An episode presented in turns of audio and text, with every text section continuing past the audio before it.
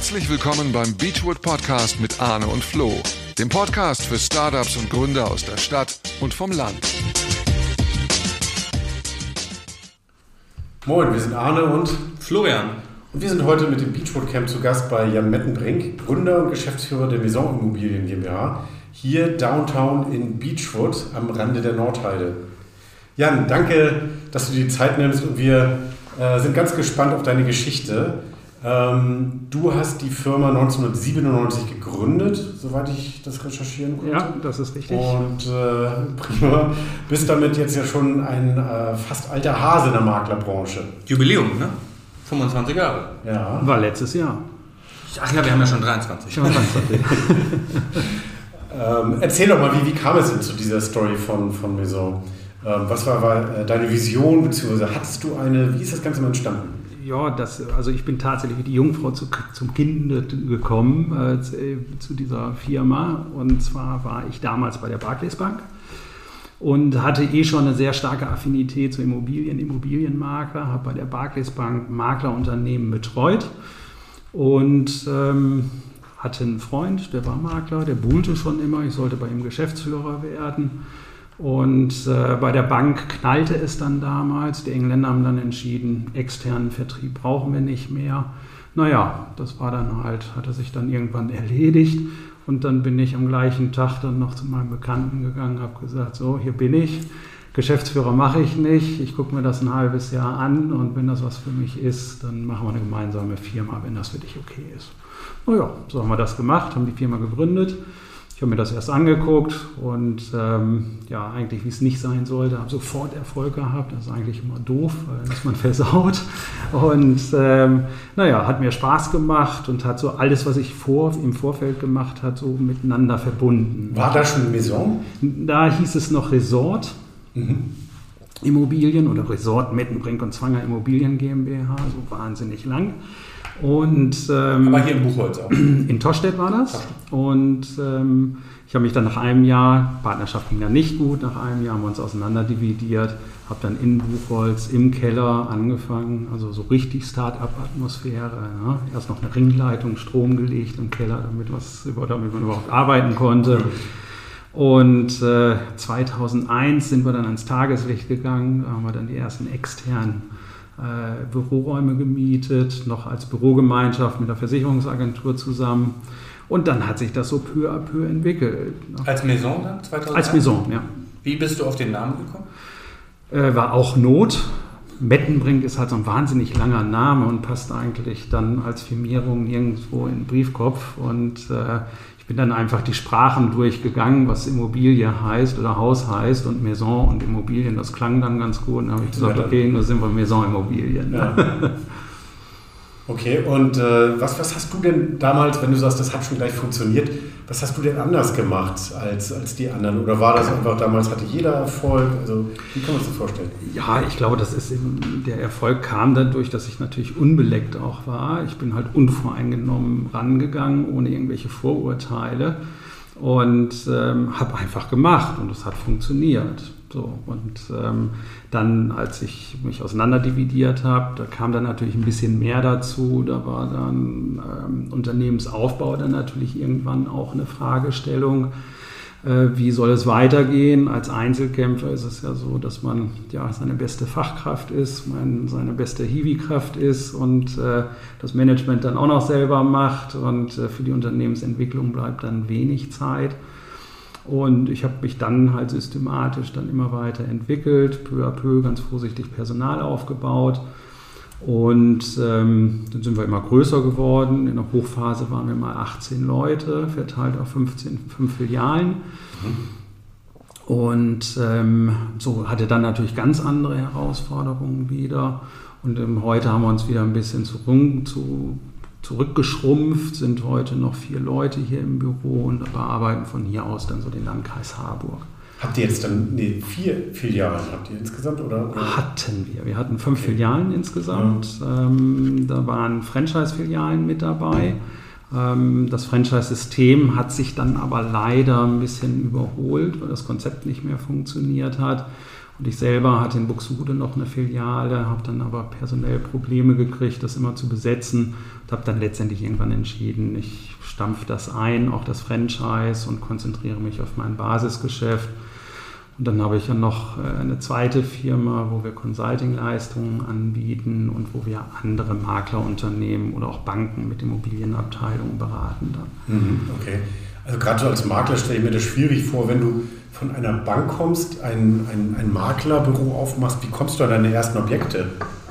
Harte Arbeit.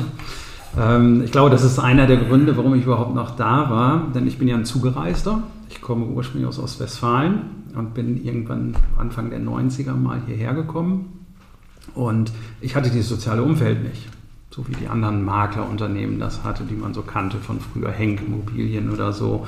Oder auch äh, Thies Hauschild, die halt hier sehr vernetzt sind. Ja. Und das hatte ich nicht. Ich musste also immer Akquise machen. Und das heißt, samstags und mittwochs Hamburger Abendblatt und dann links oben anfangen und rechts unten aufhören. Ne? Oha. Ja, und dann richtig knallharte Akquise. Okay, da hat der Hörer geglüht, das kann ich mir vorstellen. Ja. Wie sieht denn heute so ein klassischer Tag bei dir aus? Heute hast du wahrscheinlich nicht mehr so einen glühenden Hörer. Äh, ja, heute hat sich natürlich vieles verändert. Äh, wenn man sich vorstellt, 97 haben wir gegründet. Ich, 99 habe ich damals als Vorreiter in der Branche meine erste Internetseite gebaut, quasi parallel zu Scout. Wow. Und ähm, da hat sich viel verändert. Heute sieht so ein Tag aus, ja, aufstehen, so zwischen sechs, halb sieben stehe ich immer auf, mache dann immer einen ganz ruhigen Morgensanfang mit Kaffee trinken, Hunde Gassi gehen etc., ein bisschen Sport und dann so zwischen neun und zehn fange ich dann hier an. Büro ist immer ab neun besetzt, da sind die Mitarbeiter dann schon da. Ja, und dann haben wir über einen Tag hinweg, wo dann einfach die administrativen Tätigkeiten aufkommen. Ähm, dann habe ich euch eben ja schon unser Studio gezeigt. Da verschwinden wir dann auch immer mal und machen unsere Besichtigungen dann in dem Studio. Und ähm, ja, von meiner Warte her mache ich sehr viel strukturell. Das heißt, ich habe den ganzen Laden so aufgebaut, dass wir prozessgestützt arbeiten. Dass ich also immer ja, ich sag mal, personalunabhängig denken kann. Ich habe ein System, was funktioniert und das wird auch immer weiter verfeinert und ähm, so, dass ich einen Mitarbeiter nehmen kann und sagen kann, bitte das, was der Computer sagt, machst du dann bitte. Ne? Mhm. So, und da arbeite ich halt permanent dran. Ja, und dann meine Hauptaufgabe ist es dann bei den Akquisegesprächen, bei den Zweitgesprächen, die machen wir dann in der Regel hier vor Ort und äh, die wird dann in meinem Beisein gemacht. Ich mache dann die Präsentation der ähm, Wertermittlung, die auch ich mache. Und ähm, ja, ich mache dann so die ganze Wertermittlungsgeschichte und dann hinter die Präsentation und so diese Sackzugespräche, um dann hinter den Auftrag zu bekommen. Okay. Du hast, ähm, du hast gerade gesagt, 1999 warst du einer der ersten mit einer Website. Mhm. Jetzt haben wir gerade drüben auch deinen Raum gesehen. Ja. Ähm, für die Zuhörer vielleicht äh, ein großer Medienraum mit Greenscreen, wo du digitale ähm, Besichtigungen machst. Ja. Das ist ja, dann warst du ja 99 der Branche schon einen Schritt voraus und bist es, würde ich sagen, mit dem Raum, den wir gerade gesehen haben, heute auch. Zumindest bist du vorn dabei. Ja. War das schon immer etwas, was euch ausgemacht hat und was euch auch geholfen hat? Ja, ich habe von Anfang an, als ich mich damals getrennt hatte, beziehungsweise von meinem Partner, war mein Ansinnen, also immer die Ohren und Augen offen zu halten von dem, was kommt, wie die Entwicklung weitergeht. Ich weiß noch, damals mit meinem Partner hatten wir eine Diskussion, sollen wir eine Webseite machen, ja oder nein, fand er völliger Blödsinn. Und äh, naja, da kann man mal sehen, wie man sich täuschen kann. Und ähm, ich habe viele Sachen als Vorreiter gemacht, weil ich es einfach spannend fand und mich auch die Technik so ein bisschen dahinter fasziniert, sei es 360-Grad-Fotografie oder wir haben äh, Anfang 2000 haben wir schon angefangen, haben Videos gedreht für die Immobilien, haben uns noch mit einem riesen Aufwand, weil die Technik damals ja auch noch viel größer war, da sind wir immer ja, mit einem 7,5 Tonner angefahren, Licht und Kamera, Stative und, und, und. Und dann für so einen 4 Minuten haben wir dann den ganzen Tag Drehzeit gehabt. Und äh, kam eine Zeit lang super an, war also absolut gehypt auf YouTube, nahm dann aber mit der, als sich das Internet auch verändert hat und interaktiver wurde, hat das dann immer mehr abgenommen. Weil die Leute einfach, sie müssen halt vier Minuten, fünf Minuten da am Ball bleiben. Und das ist einfach schwierig. Ne? Mhm. Und also, ich habe verstanden, über Technik äh, habt ihr euch schon immer differenziert. Ja. Ähm, aber Maison ist ja wahrscheinlich eine Marke, die, die noch für, für vieles andere steht. Wo, wo, oder wie wichtig ist es, sich als Makler über eine Marke zu differenzieren und, und wofür steht ihr? Ja, ich, ich, ich spreche mal aus meinem Businessplan von damals. Ähm, da habe ich gesagt, unser Hauptsinnen ist nicht transaktionsorientiert zu arbeiten, sondern langfristige Kundenbeziehungen aufzubauen. Und das ist so unsere DNA, die wir haben. Also wir schicken lieber auch mal Leute nach Hause, wo wir merken, man, das wird nichts, das geht in die Hose und äh, die kommen dann zum späteren Zeitpunkt wieder und ähm, das ist so bei uns allen so, dass wir sagen, eine ganz hohe Beratungsqualität, die wir bieten wollen. Wir nennen uns auch nicht Immobilienmakler oder Verkäufer, sondern wir nennen uns Immobilienberater und sehen uns auch so, wollen die Leute begleiten. Und für die meisten ist es ja nun auch die wichtigste Entscheidung in ihrem Leben, gerade bei unserem Kerngeschäft der selbstgenutzten Immobilie. Und da ist es einfach, da muss man einfach die Leute begleiten, bis sie ihr neues Zuhause dann gefunden haben. Und das ist einfach auch ein schöner Prozess und der gibt dann auch viel positives Feedback. Mhm.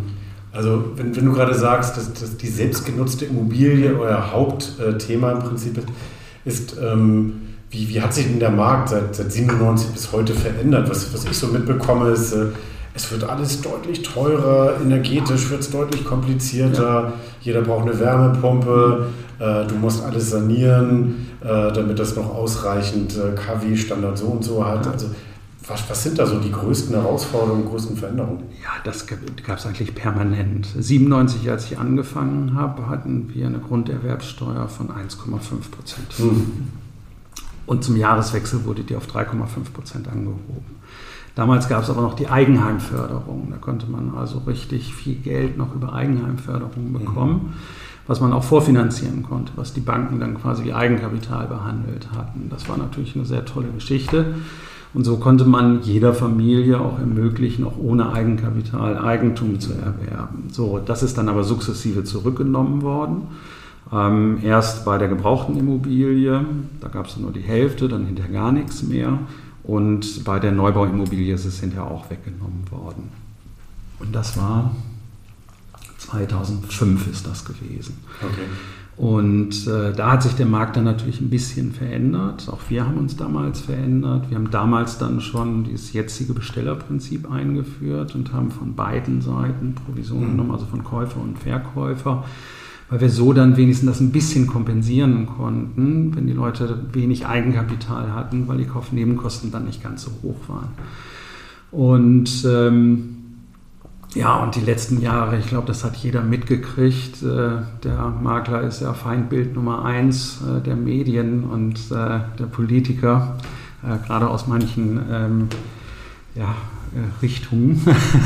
und ähm, wir haben ja nun viel gehabt, wir haben äh, Geldwäschegesetz gehabt, wir haben die Datenschutzthematik äh, gehabt, die DSGVO, was alles äh, für uns unglaublich viel Aufwand waren. Wir mussten uns bilden, wir mussten Mechanismen einbauen, wir mussten Administrative dafür aufbauen. Zahlt uns keiner und wir müssen es aber trotzdem machen. Ne? Dann haben wir die Diskussion mit der Provision gehabt, jetzt über Jahre und haben ja Gott sei Dank auch ein politisches Ende gefunden, sodass es jetzt in Gesetz gegossen ist, was mich persönlich super glücklich gemacht hat. Und ich habe wirklich, bin durch ganz Deutschland gezogen mit dem Berufsverband und habe Werbung gemacht, dass wir auch einen Background kriegen dann aus den Mitgliedern im Berufsverband. Ne? Okay, aber wenn ich das so höre, das ist ja, äh, damals gab es eine Zulage, ähm, heute wird alles immer teurer. Wie, wie, können sich denn Familien heute eigentlich dann überhaupt noch ein Haus leisten? Ja, das also fragt man sich tatsächlich immer wieder. Ne? Wir sind im Moment ja auch gerade an so einem Scheitelpunkt. Also im letzten Jahr hatten wir ja ähm, verschiedene Thematiken, die auf den Immobilienmarkt oder auf das Klima gedrückt haben. Wir hatten den Ukraine-Krieg, wir hatten dadurch bedingt dann die Energiekrise oder den potenziellen Energiemangel, so will ich es mal nennen. Und ähm, wir hatten einen sprunghaften Anstieg bei den Hypothekenzinsen und das hat dazu geführt, dass sich natürlich nicht mehr jeder eine Immobilie in der Form, wie er es vorher konnte, leisten konnte. Mhm. Ich finde das Thema ganz interessant. Wir hatten am Montag eine Veranstaltung mit Donner und Reuschel und da ging es auch um die Thematik ähm, Immobilien. Und da äh, war die Frage, ob denn die Immobilienblase kommen würde ja. und ähm, ob die Preise so drastisch sinken würden. Und da hieß es, dass das nicht der Fall sein wird, weil Angebot und Nachfrage einfach. Ja, also die, die, Preise werden etwas sinken, aber wir haben natürlich auch einen exponentiellen Anstieg gehabt in den letzten zehn Jahren. Mhm. Also die Immobilie hat sich ja mehr als verdoppelt innerhalb von zehn Jahren. So, und wenn wir jetzt sagen, wir gehen wieder 20 Prozent zurück, dann ist das nicht schlimm. Na, dann mhm. macht der, der verkauft, ja immer noch einen satten Gewinn. Ne? Und ähm, wir haben, das ist richtig, wir haben auf der einen Seite eine Situation, dass nicht mehr jeder sich eine Immobilie leisten kann und auf der anderen Seite haben wir eine Situation, wo wir nicht genug Wohnraum zur Verfügung stellen können, also wo wir eine Knappheit haben an Wohnraum. Und ähm, ich glaube aber, dass ähm, wir ab, ja, ich denke 2024, da fängt das so an, dass zehn Jahre rückwirkend, 2014, da ging das dann los, dass sehr günstige Darlehen vergeben wurde, so um, ich sag mal, 2% rum und niedriger. Und ähm, die kommen jetzt in die Anschlussfinanzierung. Und äh, da wird sich mit Sicherheit etwas auf dem Markt dann tun, weil es wird nicht jeder schaffen können, dann die Anschlussfinanzierung. Und ähm, die Banken waren damals ja auch noch recht blauäugig und haben zum Teil noch ein Prozent Tilger gemacht damals. Und ähm, so, das fällt ihnen dann jetzt natürlich auf die Füße. Ne? Hm. Gehst du davon aus, dass die Preise dann über Jahre jetzt erstmal fallen werden oder werden die einmal fallen, bleiben dann stabil? Nein, also ich persönlich gehe davon aus, dass wir dieses und nächstes Jahr so um die jeweils 10% Preisverfall haben werden äh, und dass sich der Markt dann wieder stabilisiert. Also ich glaube viel weiter, wir werden keinen erdrutschmäßigen Preisverfall der Immobilie erfahren. Das, das wird es nicht geben hier in Deutschland. Dann werden die Leute einfach die Immobilie halten oder also wird dann einfach weniger gedreht auf dem Markt, oder? Ja, ja gedreht wird immer, äh, weil wir haben ja auch die, die ganz normale ähm, biologische ähm, ja, Immobilienwechsel und natürlich auch durch Jobwechsel etc., sodass man immer so pauschal ungefähr sagen kann, 10 Prozent hat man ungefähr an Eigentum oder nicht an Eigentum als Immobilienwechsel. Mhm. Sei es jetzt Wohnung oder was auch immer und Miete und äh, Kauf dann zusammen. Ja. Wir sind hier so ein bisschen im ruralen Bereich von, von, von Hamburg, sprich äh, eher, eher ländlich, wenn du sagst, Tossstedt, wie, wie mhm. groß ist dein Einzugsgebiet? Wir sind ähm, vornehmlich im Landkreis Harburg tätig. Ein bisschen Stade machen wir noch, also Buxtehude, Horneburg bis Stade ran. Ist so ein bisschen Mitarbeiter geschuldet und dadurch, dass wir natürlich in Buxtehude auch mal ähm, äh, einen Stützpunkt hatten, ähm, das bleibt natürlich irgendwo das ist so unser Dunstkreis. Hauptsächlich sind wir allerdings hier im Buchholz und tatsächlich nähere Umgebung Buchholz tätig. Das ist so das Kerngebiet. Ja, wie, wie, beurteilst du das? Werden mehr Leute aus Hamburg jetzt aufs Land ziehen? Also auch insbesondere nach Corona mehr Homeoffice oder bleibt das gleich? Das, das, ist was Positives, was Corona gebracht hat, ähm, dass äh, für viele plötzlich Wohnen einen anderen Stellenwert gekriegt hat ich sag mal, drei Zimmerwohnung bei zwei Kindern ohne Balkon in der Großstadt und dann kommt ein Lockdown, ist schon ganz schön scheiße. Mhm. Und ähm, naja, und ähm, wir sind hier gut von der Infrastruktur. Ähm, Stadtwerke sei Dank, dass wir hier Glasfasernetz haben. Das ist natürlich super, weil wir können alle von zu Hause aus arbeiten lassen von hier aus. Und viele Familien gehen tatsächlich explizit hierher, weil die Lebensqualität eine andere ist. Sie können sich mehr Wohnraum leisten, als sie es in der Stadt können. Und wir haben ein schönes soziales Umfeld hier in Buchholz. Das ist übrigens auch einer der Gründe, warum ich hier in Buchholz gelandet bin. Ja, was macht Buchholz für dich aus oder war, warum gerade hier? Ja, Buchholz war von der Größe her so ähnlich wie mein Heimatort in Ostwestfalen. Ich komme aus Bünde, Ostwestfalen und der war ähnlich, 40.000, 50.000 Einwohner. Ähm, in Bünde war dann ein bisschen mehr Industrie, hier war dann mehr gewerbelastig und ähm, Buchholz hat alles an Infrastruktur gegeben. Wir hatten Schulen jeglicher Couleur, wir haben ein Kreiskrankenhaus, sprich ärztliche Versorgung, mit der Empore letztendlich auch äh, ein tolles Theater, was ein sehr breites Programm bietet. Man muss nicht in die Stadt fahren. Man kann alles hier erledigen und ähm, das soziale Umfeld hat mich dann halt auch ein bisschen begeistert, wo ich sage, ja, hier kann ein Kind gut aufwachsen. Mhm. Ja, da gibt es halt gewisse Problematiken aus der Stadt, gibt es hier dann nicht so. Okay. ja, und die Stadt ist ja auch nicht weit weg. Ja, also ja eben. Ich würde ich würd gerne nochmal auf ähm, ein, zwei Themen ansprechen oder ein, zwei Themen ansprechen, äh, wo ich weiß, dass du da auch äh, ganz gute Erfahrungen gemacht hast und eigentlich mal ganz gute Lösungsansätze mhm. hattest, äh, gerade für neue Gründer oder junge Startups. Ähm, du hast ja auch schon ein, zwei Herausforderungen gehabt ähm, kann, kannst du vielleicht mal von ein, zwei Herausforderungen erzählen, wo du sagst, da stand ich vor einer großen Herausforderung ja. wie du sie dann gelöst hast? Ja, ja ich habe auch mehrere gehabt. Äh, ich glaube, die, die, die größte war mal 99 auf 2000. Ähm, da hatte ich eine Situation, im Mai war ich das letzte Mal beim Notar und im September habe ich angefangen, mich zu bewerben weil kein Umsatz war. Das Telefon hat nicht geklingelt, es war nichts. Ich hatte über 100 Immobilien im Portfolio und keiner wollte was haben.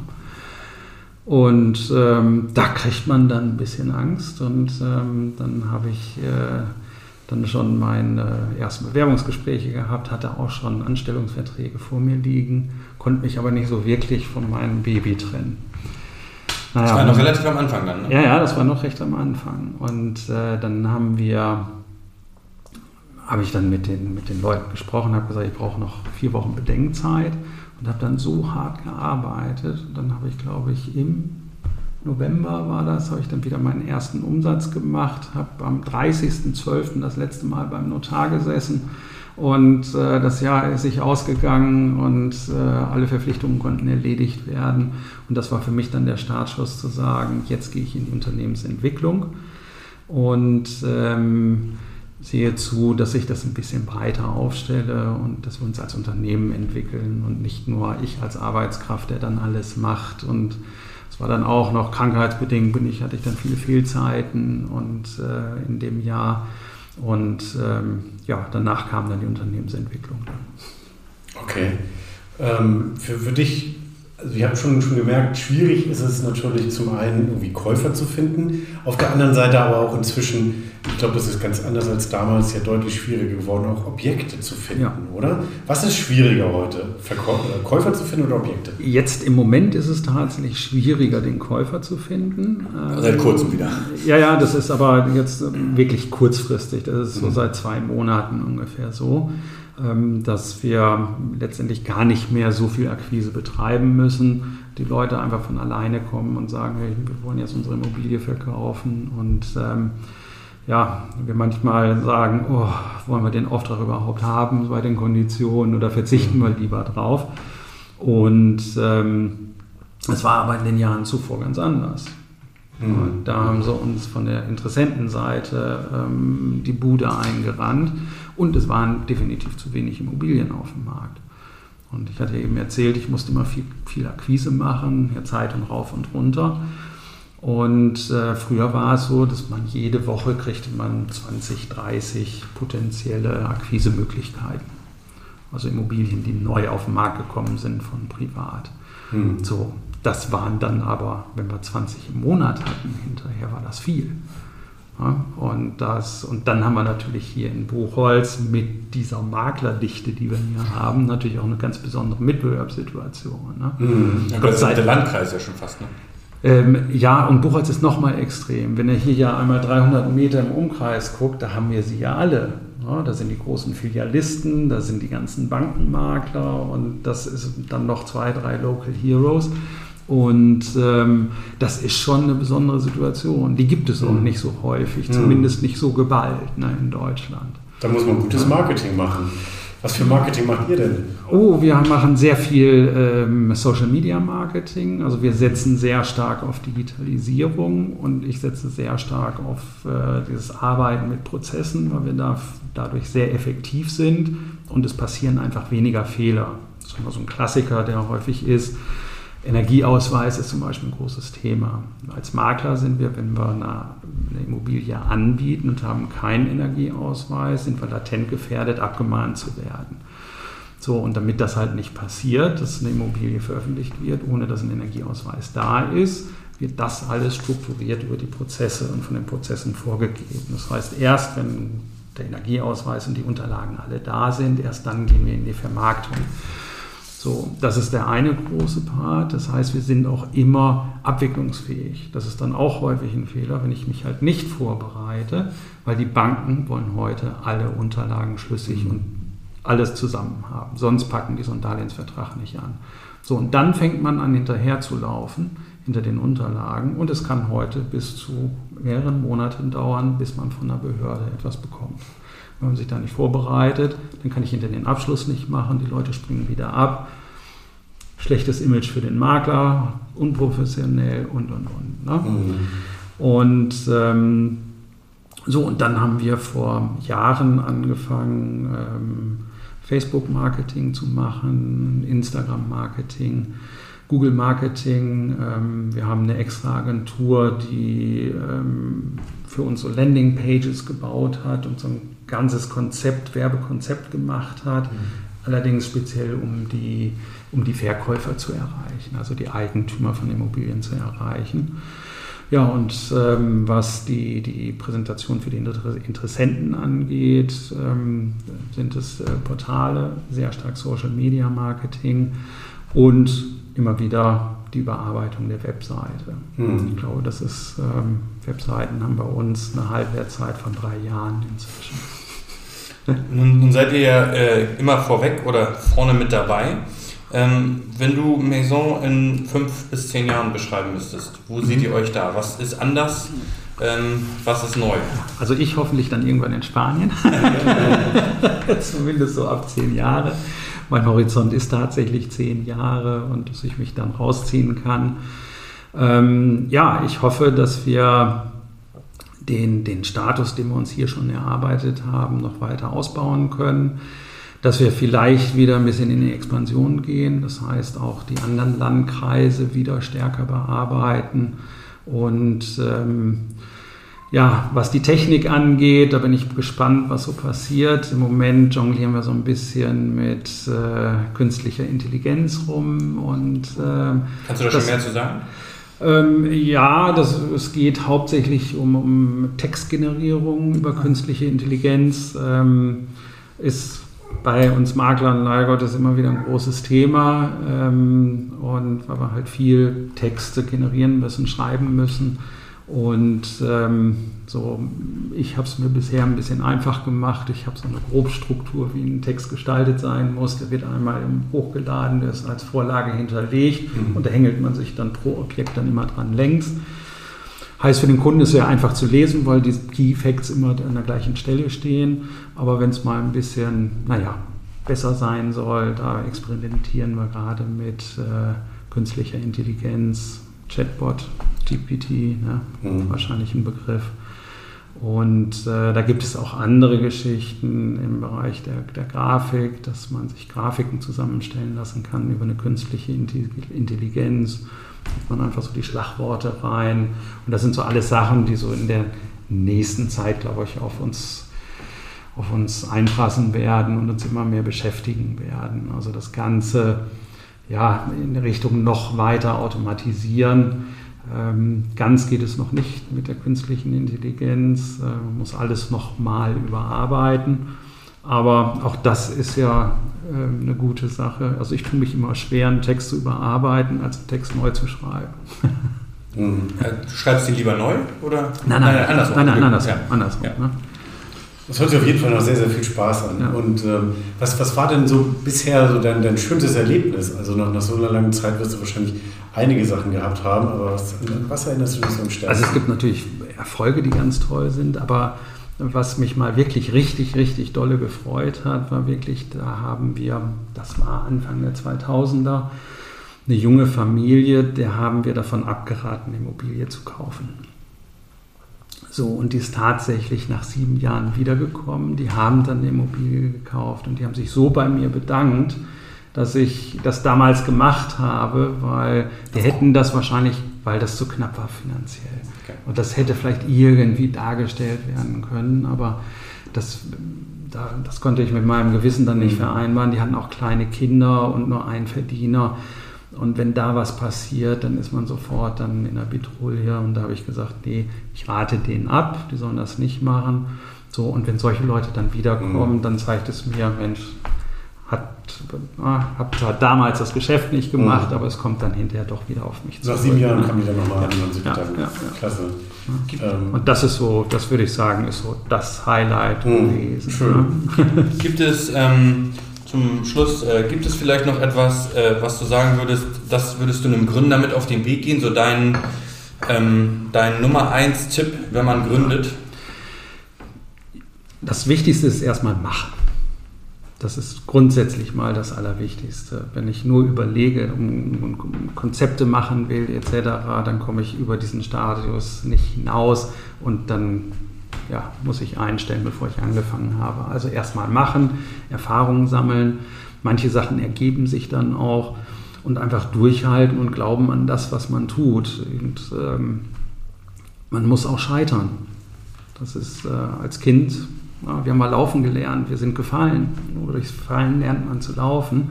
Und das Scheitern gehört auch in der Berufswelt einfach dazu. Wenn es immer nur bergauf geht, ja, wie soll ich dann irgendwann mit einer Krise umgehen? Ne? Da tun wir uns Deutschen ja besonders schwer mit. Ne? Das ist in Amerika ganz anders. Ja. Ja, da ist, wer, wer gescheitert ist, der ist ein Held. Der- ne? der und ist hier gereift. wird nochmal oben Genau. drauf gehauen. Und, das, Ja. äh, und dann, man muss auch den Mut haben zu scheitern und den Mut haben, Fehler zu machen. Das ist auch, Finde ich sehr gut, dass du das so ja, sagst. das ist Absolut. auch ein ganz großes Thema bei Angestellten. Ich sage, ihr dürft alle Fehler machen. Das ist nicht schlimm.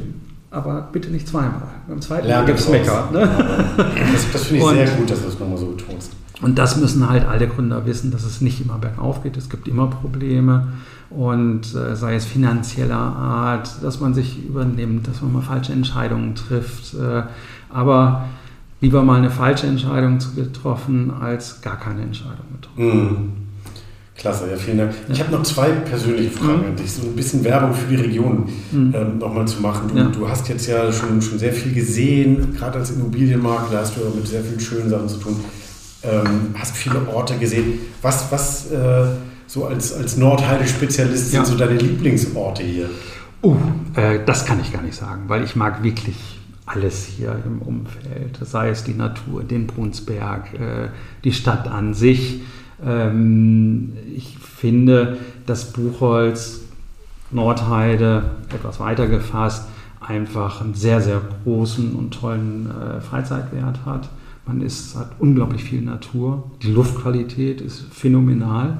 Wir spielen inzwischen in unseren Exposés auch die Luftqualität mit aus. Klasse. Ähm, insofern weiß ich, davon Ja, ja. ich spreche. Und ähm, das ist einfach ganz toll. Die Sportmöglichkeiten, die sozialen Strukturen, die hier existieren, auch über die, das Vereinsleben ist toll. Und die, die Schulen ringsherum, die vielfältig sind.